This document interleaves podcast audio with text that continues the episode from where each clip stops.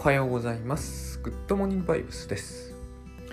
えっ、と、様々お知らせがあって、まず金曜日にですね、えっ、と、金曜日だったと思うんだけど、えーゾエさんと、えインタビュー形式でこちらの番組から配信したんですけど、今後、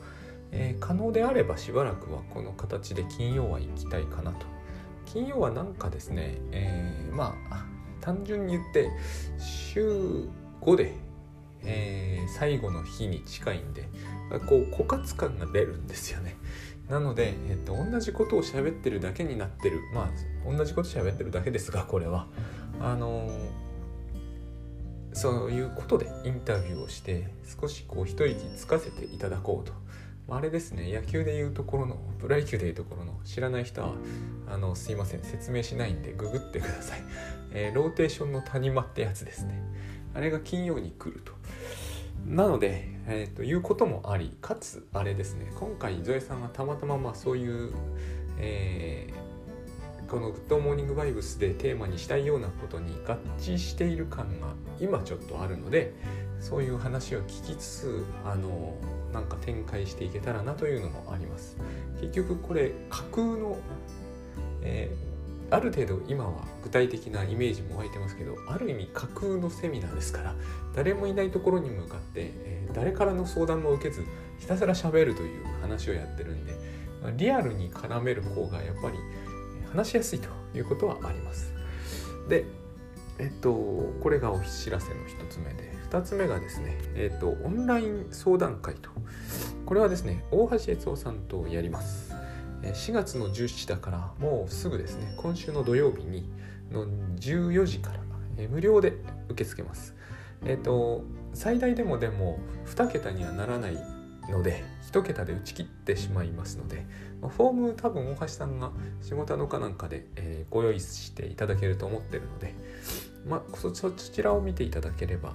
出ると思います。で一人事業をまああある種の独立だと思っていただいていいと思うんですけど別に脱サラしなくても始められますよね今の時代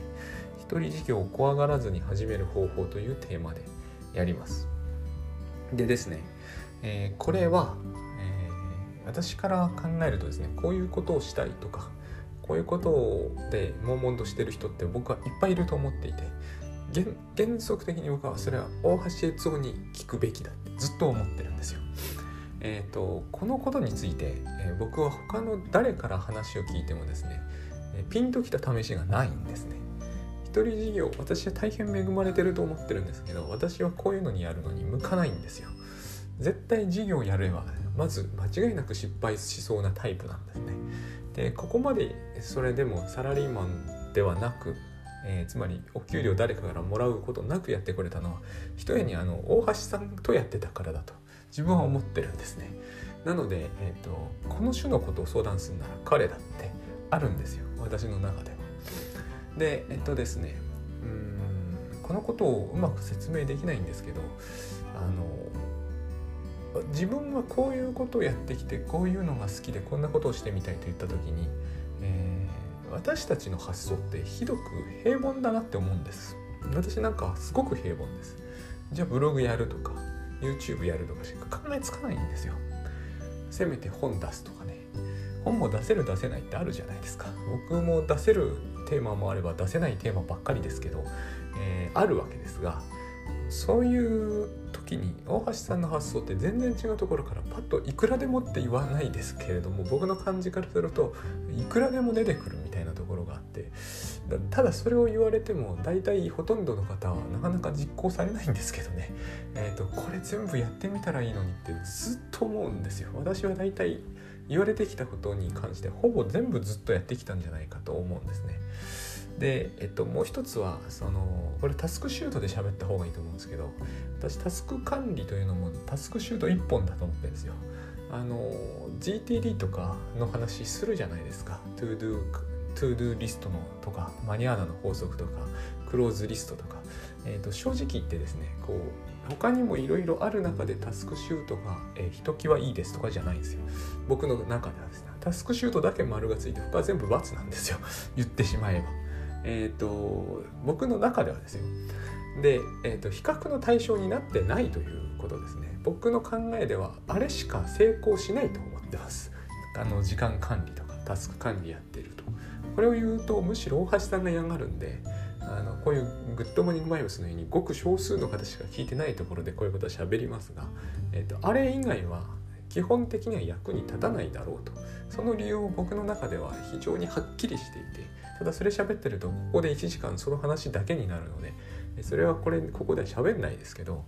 えー、ともう多分皆さん聞き飽きてるでしょうし僕もすっかり飽きちゃいましたから あのもう僕だけ分かってればいいかぐらいなノリになってますがあれ以外は役に立たないと思ってます。だから、えーと、あれにもいいところがあるとかそれにもいいところがあるとかいうのは、えーと、そうそうなのかもしれないんですけど僕の中ではかん全然成立しないんですね。これが大きい。これとよく似てるんですよ。一人事業やりたければ大橋悦夫さんに聞こうと。えーと、理由はですねタスクシュートほどは僕は鮮明には説明できません。ただえっ、ー、と何て言うんですかねその人ができそうなことの中で、えーと、一番奇抜なことを、えー、自然と考えられるんですね大橋さんは。僕が言ったならば僕ができそうな犯人の中で、えー、僕がしたそうなことを今の今の今すぐやっても無理のないものを自然と彼は考えつくんですあれこれ考えることなくあれこれ考えてるのかもしれないんですけどなんかですね多分読んできているものとか見てきているものの傾向が強くてですね僕そういうものを読んだり見たりしてないものが多いんですね。えーと、要するに一人事業とかいきなり何もないところから事業を起こす時にどういうことをしてきたみたいな本っていっぱいあるじゃないですか。でうさんくさいものもいっぱいありますよね。若い者はうさんくさいものをより分けてまで読んでいくモチベーションがないんですよ。そそういうの読むならフロイドとか言っちゃうわけですよ。でもフロイドとか読んでも書いてないじゃないですか。えーと、今手元に何もありません。ビジネス始めたらどうしたらいいかってことは精神分析読んでもわからないわけですよね。でも僕はそういう方向に行っちゃうからそういうところからの答えが出てこないんですね。そういうものは、と得意な人のところに行った方がいいっていうことです。言葉は悪いんですけどあの蛇の道は蛇なんですよやっぱり。この言葉が僕の中では彼については割としっくりきているんですね。なんかこの人だけ見えているものがあるっていうのがあるんですよ。でそこにもう一つ言えるのがいいのがですね力技があんまりないっていう感じがするんですね。力技も大事なシーンってあると思うんですけど例えばその、と少々強引でもいいからえー、樹木を注目を集められるような、えー、ことをガンガン書くとかそうやっていくのもありだと思うんですけど、えー、僕はなしだとは思わないというレベルですけどねこういうのってあの自分はそういうのはちょっとっていう人いっぱいいらっしゃるじゃないですか。それがさっき言ったその自分その人にできそうな範囲内で割と奇抜なことを考えつくっていうことなんですね。えーとその人ができそうな範囲が広ければあんまりそういう心配ってないんですよ。やっぱり私もこうフリーランスみたいなことを15年ぐらいやってると感じるんですけどあのこの人にできる範囲が広いっていう人はやっぱり、えー、あんまりですねいろんなコンサルとかなくても大丈夫なんですよコーチングとかもでも、えーと、自分にできると思ってる範囲が甚だ狭いっていう人はここを広げてもらうっていうだけならばえー、どっちかっていうとグッドバイブスの方が倉園慶三さんの方に行くといいんですけどその勝手に狭めているっていう問題がありますからこの狭いままで何とかしたいという時には大橋さんいいと私は思ってます。この辺かな？できる説明としてはですね。えっ、ー、ともう一つお知らせがお知らせばっかりで恐縮ですがお知らせがありましてえっ、ー、と先日ですね、えー、グッドバイブスファクトリーという、まあ、コミュニティオンラインコミュニティで、えーと、いくつか質問を受けて割とこう反省させられたというか考えさせられたんですけど、えーと、つくづくですねあのいろんな説明をせずにある種のあの言葉を発すると、えー、難しくなるんだなということを考えさせられたというか感じました。だけどもえーと、全部説明するということはおよそ不可能なので,、えーとですね、やっぱりこうその聞かれた都度都度答えていくという形にしようとそこで、思ったのがですねこのウッドモーニングバイブスで分からんということがあったら、まあ、多分なんかこう躊躇されると思うし面倒くさいしと思うし忘れられるとも思うんですけど、えー、メンション飛ばしてくれれば答えるようにします。そんなことに答えるということをこの番組では期待されてないかもしれませんがとにかく、えーと、分からんということがあればですねぶっちゃけ相談は相談じゃないですか。しかもあれは匿名性が確保されているという点で大変、えーと、いいと思うんですがそうじゃなくてグッドモーニングバイブスは多分ツイッターでメンション飛ばしていただく以外はないです。フォームとか用意してないですからね。しかもそうすると完全匿名性ではないんでえーと、なんか身の上相談みたいなのがっつりやるというには向かないと思うんですけど、えーと、例えば今日お話しますが躁的防衛と躁ってどう違うんだみたいな話がよく分かんないという時はですねメンション飛ばしてください。えー、ハッシュタググッドバイブスか、えーと、ついでにアットの牙をつけていただければ完璧です。あのそれなら絶対目に入ります。僕のところのメンション通知が来るのって甚だ少ないんですよ。あのリツイートを含めてですね1日10はまずないという。だから全部簡単にチェックしきれます。えっと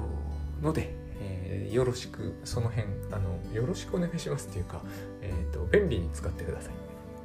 以上でお知らせおしまいなんですがだから今日は総的防衛の話をするんですけどね。あのですね、まずなんどどこから行けけばいいんですかね、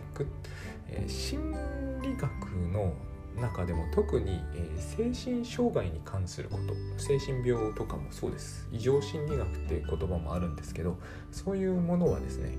えーと、まず流派みたいなものがあるんですよ。もう明らかにあるんですね。でないっていう説もなくはないんですけどないっていうのはかなりレアな視点であってやっぱあるというのが自然だと思うんですねでアメリカと例えばイギリスじゃ違うしアメリカとイギリスと日本じゃ全然違うしとか様々あるんですよ。で、えーと、結局どういうアプローチを取れば良くなるかないし治るって言い方問題があるとされてるんでまあ良くなるかという話なんですけどあの今での主流はやっぱりメインは脳と薬なんですね。これはアメリカがやっぱりパワフルだからっていうのも無論あります。何してもその、えー脳に異常があるに違いないみたいな考え方がありそこに、えー、投薬をするという発想がメインでまず第一にこれはみんなある程度気持ち悪いと感じてしまうろもあるし現にその気持ち悪さが絶対に迷信であると言い切るのはそんなに簡単じゃないっていうのが一つあるししかもですね、えーと、あらゆる病気について脳の異常がはっきりと認められるとかいう話は出てきていないということもあります。えー、ついでに言うとあのそもそも、えー、多分なんですが私たちのほとんどは、え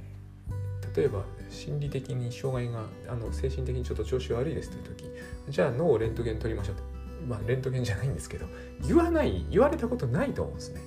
脳の中自分での人にでもですけど見てもらったことがあるという人はこの時代になっても今まあ CT スキャンとかあるんですけど少ないと思うんですよ。意外にそこからのアプローチというのは、えーと、みんながみんなどんどんどんどんやってるかというとそんなことはないはずなんですね。えー、というような話もあるしさまざ、まあ、るんですけれども要は脳からっていうアプローチはえ強烈に主流でありながらも、えーと、実はそこら中で見かけるものじゃないというところあります。で結局現実的にはどういうふうに行われているかというとマニュアルがあるんですよ。でこのマニュアルというのは DSM っていう名前で思いっきりマニュアルって書いてある DSM の M はマニュアルですから、えーと精神障害についての診断基準があるんですけれども、えー、これは、えー、そこら辺の本屋さんにも実は大きめの本屋さんなら売ってますが、えーとまあ、あるいはインターネットで探して DSM ってやれば、今改訂版が出てて5だったと思いますが、えーと、4でも3でも5でも、えー、我々が読む分にはですね、えーと我々が医者やるとかじゃないんでねどれを読んでも大して多分似たようなものに見えると思いますが、えこれがですねどういうからくりかというとえっ、と現象面に徹底的に着目するという、えー、前提があるんつまり打つというのはどうして打つかとかは問わないんですよ。何ヶ月以上こういう気分の落ち込みが激しくて何項目以上に集まってつ、えーと、該当していたら打つですっていうような言い方なんですよ。この見方に僕らは全く慣れていないのであれを読むと全然違う読み方をしちゃいかねないんですね。あれは徹底的に現象面だけを見るっていう訓練を経ないとまずそういう見方をしないんですよ。現象だけに注目して原因はまあ無視するは語弊があるけどでも私は原則無視せよというように習いましたアメリカでですね、えーと、とにかく現象だけに注目するっていうのは非常に不自然なものの見方ではあるので、えーと、一生懸命現象だけ見ているつもりでも気が付くと原因の方に目がいっちゃうということって普通にあるんですね。であの原因って結局過去に起きたことですよね。でも過去に何が起きたかってよくわからないので本人が正しいことを言うとは限らないし、えーと、嘘をつく病気みたいなのもあるわけですよ。そうなってくるともう原因に注目し始めると混乱をとことん深めることになるのでまあなりうるので現象をひたすら追うっていう考え方があります。で割とこれが普通の診断基準で大事なポイントだったりするんですね。でそういうことになるとどういうことになってくるかというとえっ、ー、とですね私たちはそうですねパソコンとかがいいですかねある種の物事ってグラデーションになっていますがある種の物事というのは、えーと、別々の原因から2つのことが同時に発生したりしますよね。えー、例えばえー、ハードディスクの調子がおかしいですコンコン言いますみたいなのはハードディスクの問題、で、まあ、今ハードディスクもあんまり使わないかもしれないけどハードディスクが徐々に壊れていくんだとこれはハードディスクの調子が悪いグラデーションになりますよね、えーと、すげえもうダメだというのとちょっと調子がおかしいっていうのとグラデーションがあるじゃないですか一方でえーと、パソコンの調子が悪いといった時にはハードディスクがおかしいのかそれともバッテリーがおかしいのかではこれはグラデーションじゃないですよね。ハードディスクディスクとバッテリーは別のところから来ている問題ですよね。でも現象面だけをに忠実に着目するということになるとどこでどうやって切り分けるのかって実はすっごい難しい問題があるはずなんですよ。だから初見が変わるわけですよね。例えば、えーと、ハードディスクとバッテリーの両方の調子が悪くなったような気がするってこと多々起こるじゃないですか。それは大概の人が特にパソコンに慣れた人が見ればあ経年劣化だってことになるでしょう。そうすると経年劣化っていうのは原因ですよね。えっ、ー、と古いからっていう理由がそこにあるわけですよ。共通の現象を引き起こしている。でもこれを見ないように頑張る。なぜならば分かんないからってことになるとなかなか高度になってくるわけです。ある意味では。で、えー、なぜそういう見方をするかというとパソコンと違って経年劣化かどうかなんて分かんないからなんですけれどもで経年劣化だってことになると今度はバッテリーとハードディスクのそれぞれの問題はグラデーションじゃないけれどバッテリーとハードディスクが両方悪化してきたのはグラデーションじゃないですか。そういう問題が出てきますよね。でこういう錯綜した理由があるので、えー、難しいんですね。えー、これは、創病なのか躁うつなのか、まあ、今気分障害といって固めたりするんですけれども、えそれとも、えーと、この人はひたすら防衛に走ってるのかそれを、えーと病気とみなすのか一種の性格の偏りとみなすのかそれともまた別のものだとみなすのかすげえ難しくなってくるわけです。で、えー、普通そういうことは素人には無理だから専門家に相談しようねってことになるんですが専門家も常に同じ意見を言うとは限らないわけですね。でもこれパソコンのこと考えると別に不思議じゃないと思うんですよ。えーと、いやこれはバッテリーが一番問題だっていうケースもあるでしょうし、えーと、ハードディスクの方が、えーと、渋滞だっていうケースもあるでしょうしそれ日によって少しずつ違ったりするじゃないですか。パソコンなんて。しかもいやこれはもう量古いから全部買い替えないとダメですっていうかもしれないじゃないですか。でその場合、えーと、相手は儲けたいだけかもしれないじゃないですか。分かんないですよね結局。専門家のところに行ったからといって。本当の原因がはっきりいつでも分かるわけじゃない。しかも相手が機械なのにそういうことって起こる。でこれが人だったらですねそしてよく分かっていない脳と心の話であれば、えー、結局そういうことになるわけですよね。だからグラデーションのせいで、えー、曖昧になってるケースと、えー、2つ以上のグラデ相互にはグラデーションじゃないんだけれども、えーと、まとめるとグラデーションかもしれない問題にかかってるケースもあるにもかかわらずえっ、ー、とですね歴史的経緯をグラのグラデーションみたいなものは、えー、基本的に見ないという考え方もあるんですよ。つまり徐々に悪化してきてるとかいう話はあんまりしないとか、えー、特にですねほとんどの場合、えー、誰でも考えることなんですけどこの精神的な問題はまずお父さんとの関係の原因だなって思えても原因を問わないという視点からすればですねそういうことを言い出しちゃうある意味ダメなわけですお父さんとの関係が、えー、悪いかったかどうかもう証明できないケースがほとんどじゃないですか一つには。で仮に「いやお父さんひどい人で」って言ってたかも言ってる人が目の前にいたとしてもその人が本当のこと言ってるかどうかは分かんないですよね。しかもことを科学のようにしたいので、えーと、お父さんのひどいことをすれば全員この症状になるかっていう問いがそこには出てくるわけですよ。そうすると当然そうじゃないことになりますよね。そうやっていろんな問題があるものだ、え、原因を問うというのは非常に難しいことになってるわけです。でもだからといってじゃあ脳を、え、CT スキャンで見てみましょうということを見てもですね脳には刺したる異常はないということにただなることがあるわけですよね。そうすると,、えーと、と結局のところそれは病気なのかどうなのかをどうやって判断するんだってことになってしまうわけです。でえー、診断基準での一つの重要なポイントとしてその人が社会生活に困っていたら病気とみなすっていう軸があるんですよ。これもグラデーションがあるじゃないですか。どの程度困ってるんだと。全然困ってないっていうこと人ってあんまりいないので、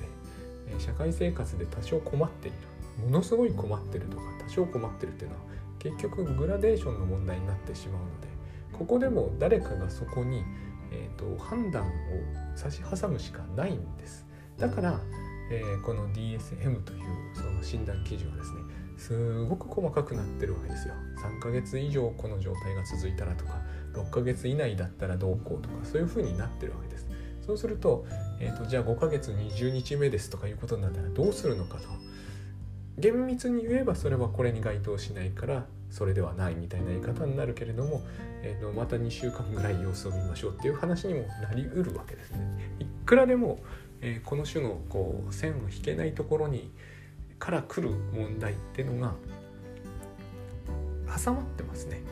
だから、えーと、これは一体全体ですね。この関係を続けていくのが辛いから都合よく関係を打ち切る理由をどんどん考え出すという性格の、えー、偏りなのかそれとも、えーと、病気とみなすべきなのかというのは人によって判断が絶対変わるはずなんだと思います。で私たちってその結局多くの問題はまあ人間関係がほとんどですよね。で人間関係というものはよく言われてる通り、まあ、これは全然グッドバイブス的ではないですが普通に言われる言葉を使えば面倒くさい。で人間関係が面倒くさいからどんどん断ち切るという人はいっぱいいますよね実際には。でもそこでどの程度その人が計算してやってるかということは大事な問題なんですよ。えっ、ー、とこの関係は薄いから立つっていうことしかやらない。身内との関係は身内との関係だって十分面倒くさくてもそこでは我慢する。そこには何かしらの機能が働いてるわけですよね。心の機能が働いている。一方で、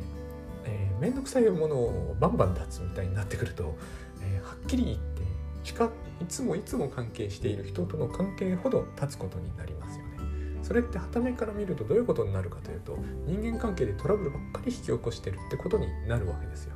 なんか面倒くさいことが起こりそうになったら関係を断っていくっていうことは傍目から見ると関係性が深いところほど関係がうまくいってないように見えます。だから、えーと、そこに関する解釈も、えーと割れるはずなんですよね。当人にとっての解釈と傍目から見た解釈が全然違うということになるはずなんです。えっ、とそれを想的だというケースもあれば被害妄想だっていう人もいるでしょうしあるいは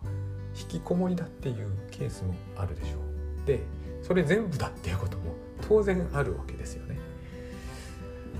でえっと私の知っている限りですね、えー、いろんな形がありますが例えば一番有名なところでこれは多いなと思うのはですね、えー、いきなり理想化してぐっと接近し、えー、接近してみたら嫌な親父だったら関係を断ついきなり理想化した人をいきなり貶めてバッサリ切るこういうこ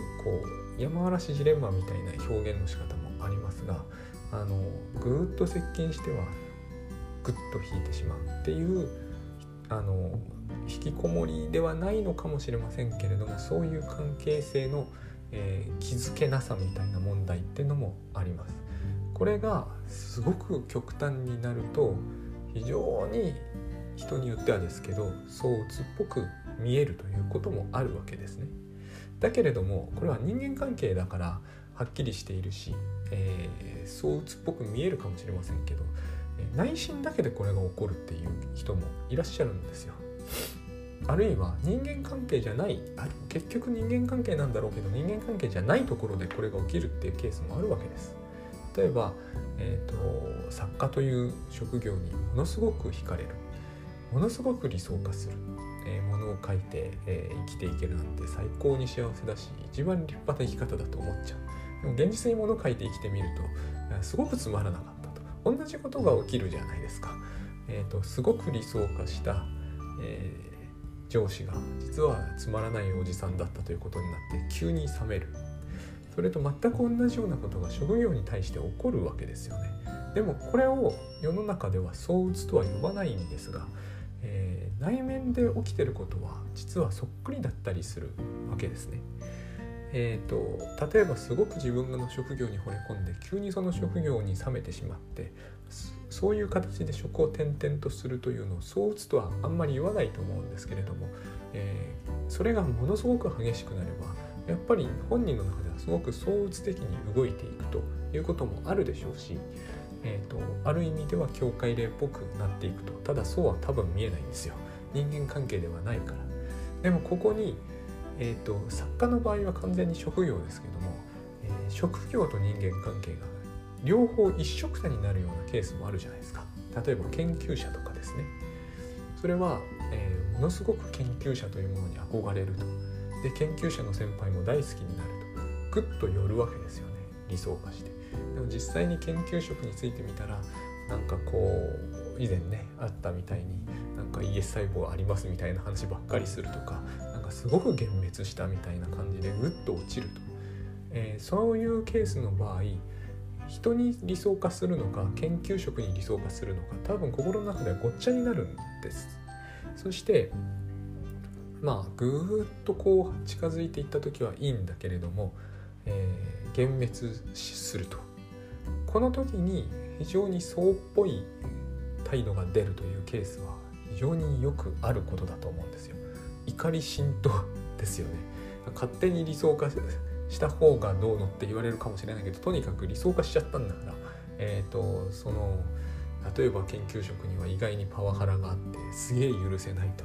研究者たるものがこんなことでいいんだろうかと思ってすごくこう正義の怒りに駆られて研究所をですね破壊したくなるみたいなそうっぽくなるということは当然あると思うんですよ。一方ででも、えーと、さっき言った通りかつて自分が理想化したのがいけなくてよく知りもしないでこういう研究職についてしまった自分がなんて愚かなんだろうと思ってすごく後悔するとぐっと鬱っぽくなりますよね。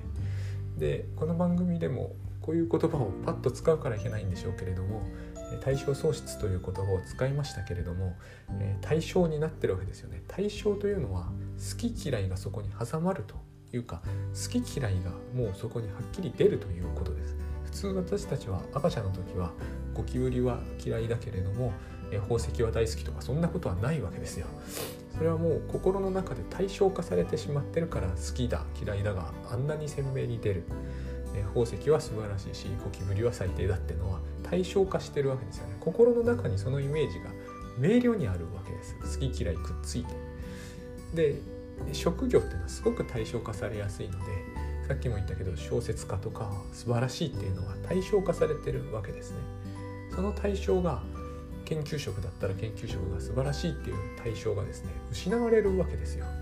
現実の研究職というので幻滅すると心の中には残ってるんですよ。素晴らしい研究職という。理想のあるべき研究者の姿っていうのが心の中にはあるけれど外側の現実はなくなってしまう。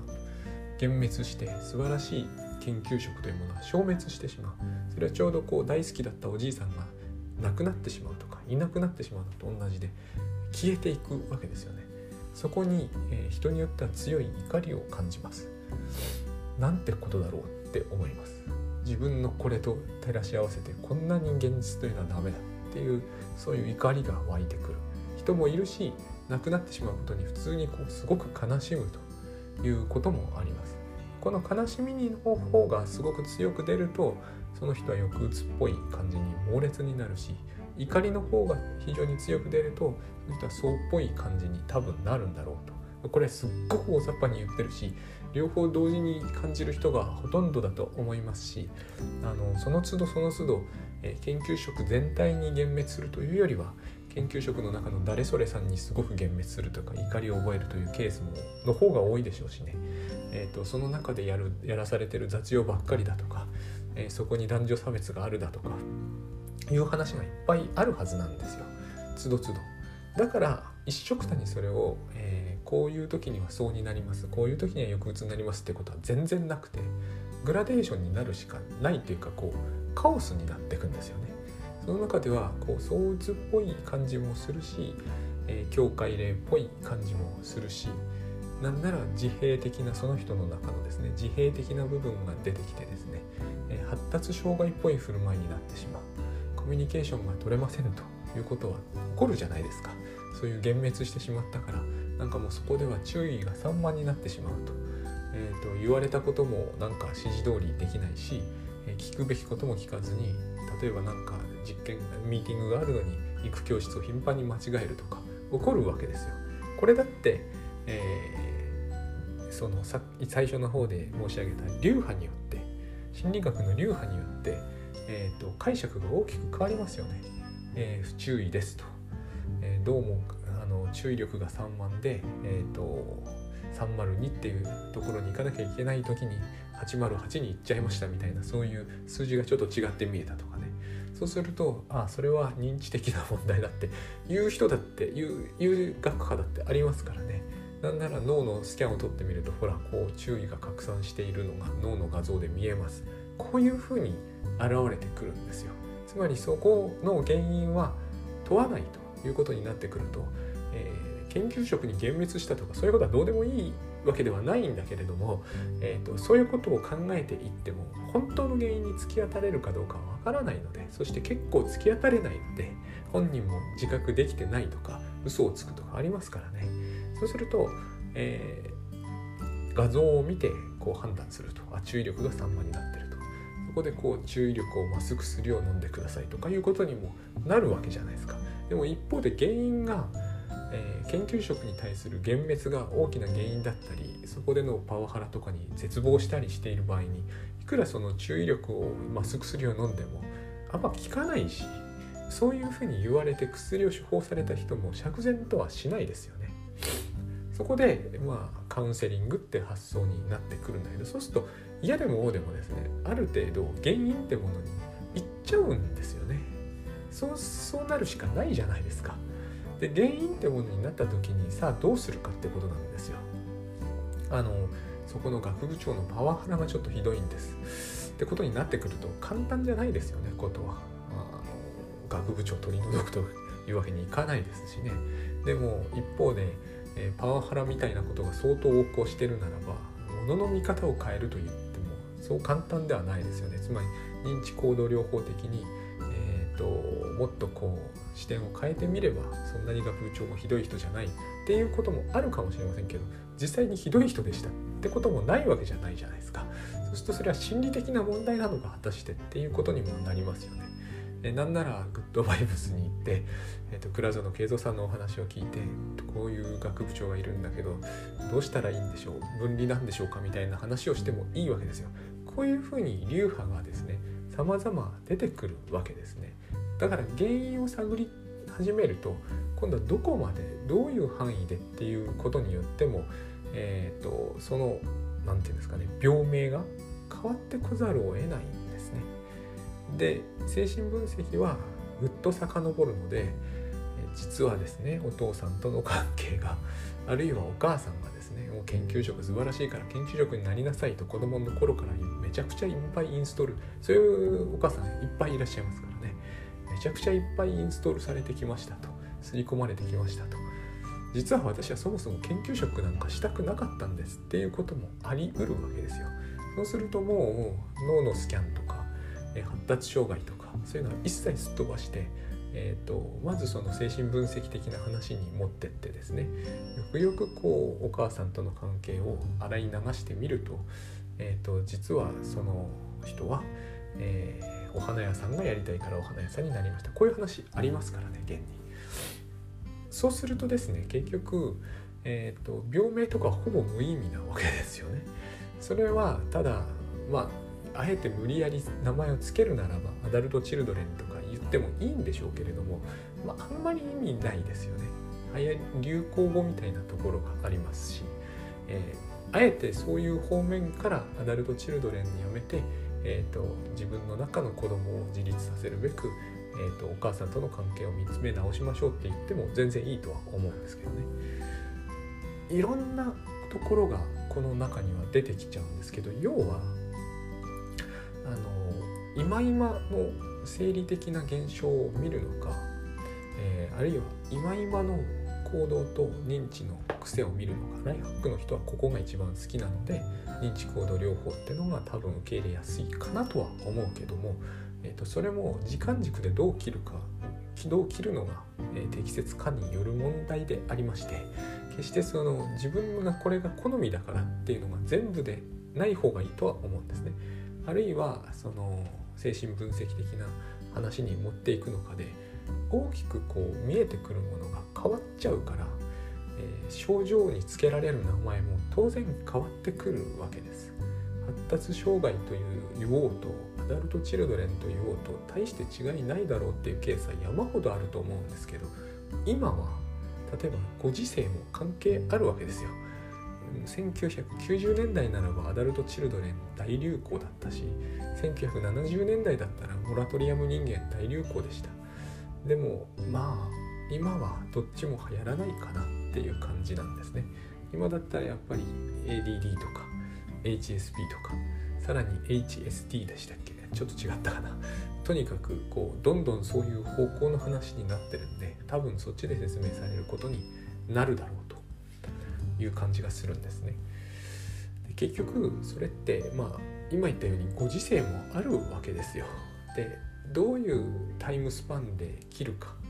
タイムスパンそのものがグッドバイブス的に言うとイリュージョンだっていうこともあるんだけれどもどういうタイムスパンで切るかとか、えー、どういう枠組みで見るかっていうことによって全然違って全然本当は違ってないんですよかなりよく似たものをただちょっと違って見える形とちょっと違った症状あの、えーと、名称をつけてるに過ぎないとも言えるんですけれども何してもそういうことは起こるということですね。だからだからなんですよ。いろんな人の意見を聞くっていうのもいいしある視点で頑張ってみるっていうことも必要だったりしてそこは結構、えーと、判断力がやっぱりどうしても要求されちゃうかなっ誰の判断力なんだって話当然あるんですけどね。でもやっぱり、えー、そこではですねもう私はそのみんながみんなどの流派の人どどの流派にも、えーと、偉い人ってつまりこれは単に皮肉で言ってるとかじゃなくて本当にすごい人っていてどの流派からでも、えーと、そういう人に当たればなんとかなるはずなんですけれども、えーと、認知行動だろうとそれこそグッドバイブスだろうと精神分析だろうと宗教だろうとことはですねえーと、大変こういう言い方をするとあれなのかもしれないですけど縁だなって思っちゃうんですよね。あの相性とか、まあ、その力のある人に、はい、あの当たれるかどうかとかってやっぱ大きいなと思いますね。こういろいろなものを、えーと、眺めてくるとですねあの言うことはその枠組みの中で言うことだから当然あるにせよあのやっぱりこう分かってる分かってないっていうのはそういうことを言うんだろうなとしか言いようがないところってあります。あの何ていうのかどのどのこう起点視点を取ったとしても、えー、それではダメだろうなっていうのってありますし、そこはもうそういう縁とあとは、えー、ああんまりなところに来ちゃったなと思ったらえー、用心深くチェンジするっていうのもやっぱりこれも判断力ってことになっちゃうんですけどね。必要だろうと。だから最終的にはそういう話にリテラシー的な何かそういう話になっていくんですけれどもただこういろいろなことを言われるからと言ってそれが当てにならないということにはならないというのといろいろなことを言われているということは、えー、いろんなところに行ってるということなんですよ。結局で途中パソコンの話をしてもした通りで、えー、日によって違いが出てくるんですよねこればっかりは。日によって人によって、えーと、語る言葉によって違いがどうしたって出てきます。そういう違いをは、えーと同じようなものでもあるし違うものでもあるし何言ってんだかというか役に立たないじゃんってことになっちゃうんですけれどもつまり具体的じゃないとダメだということですね架空の話僕この番組は架空の話に対して架空に喋ってるって言ってるんで非常にそういう意味ではあのダメなんですけどそういう意味ではこれではダメだってことなんですよ端的に言ってしまうと。えーと、本を読んだだけで分かるような話じゃないってよく言うんですけども精神分析でもカウンセリングでも全くそうだと思います。全部具体的な話からしか、えー、入り得ないものであって、えー、基準だけ読んで DSM だけ読んでも何にも分かんないというのは事実だと僕は思います。DSM は私たちなんかテストに出されますから、えー、暗記する勢いでしたけどしかも英文でねあんなものを暗記したからといって、えーと、それについて何かが分かるかっていうとそんなことは確かにないと思うんです。ただ、えーとよく見ていて感じるのはですねその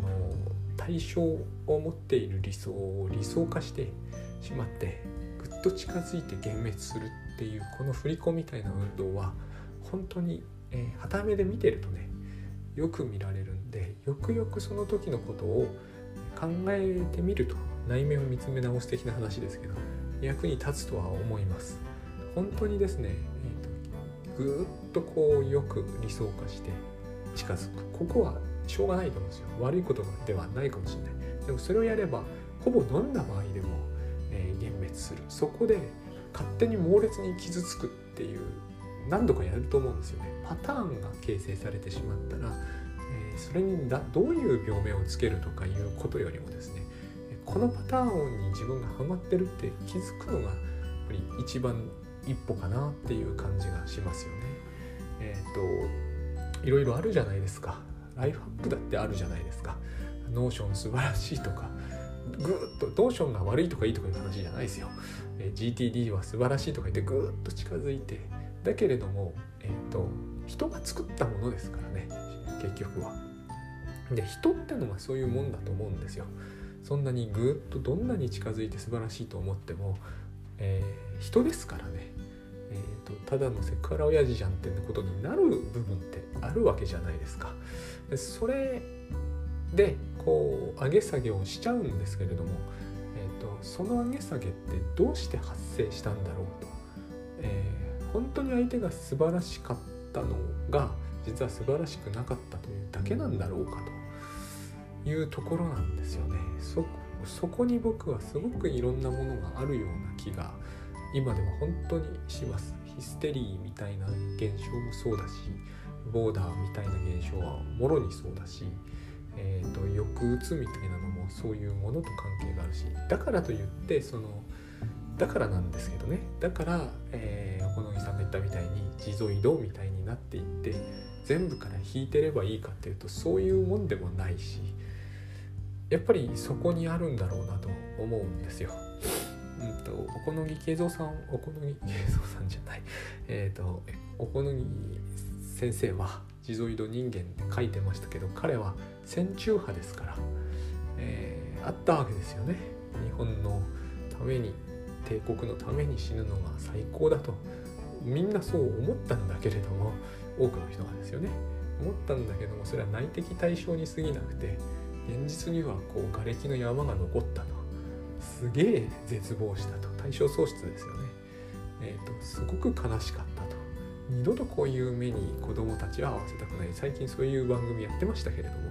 まさにそうなるんですよね。その状態って完全に抑うつの状態同じですよね。ものすごく理想化したものが全部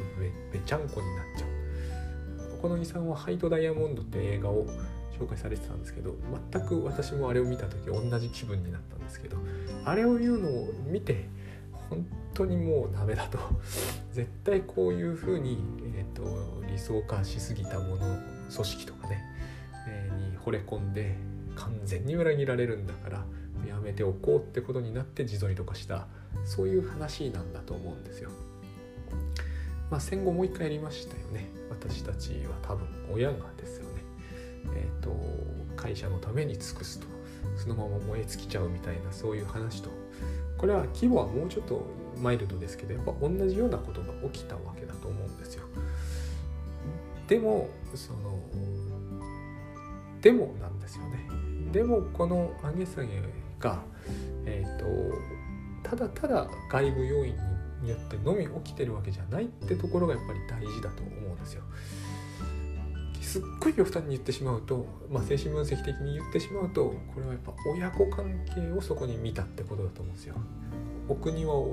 親だったわけじゃないですかお父さんお母さんだったと。やっぱり私たち私は少なくともそうなそういうふうに思うんですね。えーと、理想化したお母さんを通じて、えー、と好きな人を見ちゃうと。だから幻滅するんですよね。理想化したお母さんを通じてだって相手は理想化したお母さんとは絶対違う人なわけですから。誰であってもですよね。誰であってもそうなんです。理想化したお母さんとは別の人。なのに理想化したお母さんだと思って近づいていってそうじゃなかったと言って傷つくと。勝手に自分でやってるってことに気づきさえすればえっ、ー、とこの問題からもう少し先へ進めるんではないかっていうことだと思います。そこに、えー、抑うつとか対象喪失とか層とか、えー達障害とかコミュ障とかアダルト・チルドレンといった問題が立ち現れてくるとその人の性格とかその時の状況によって立ち現れてきてそれをどういう専門家が見るかによって名前の付け方が変わるといったことかなというふうに思います。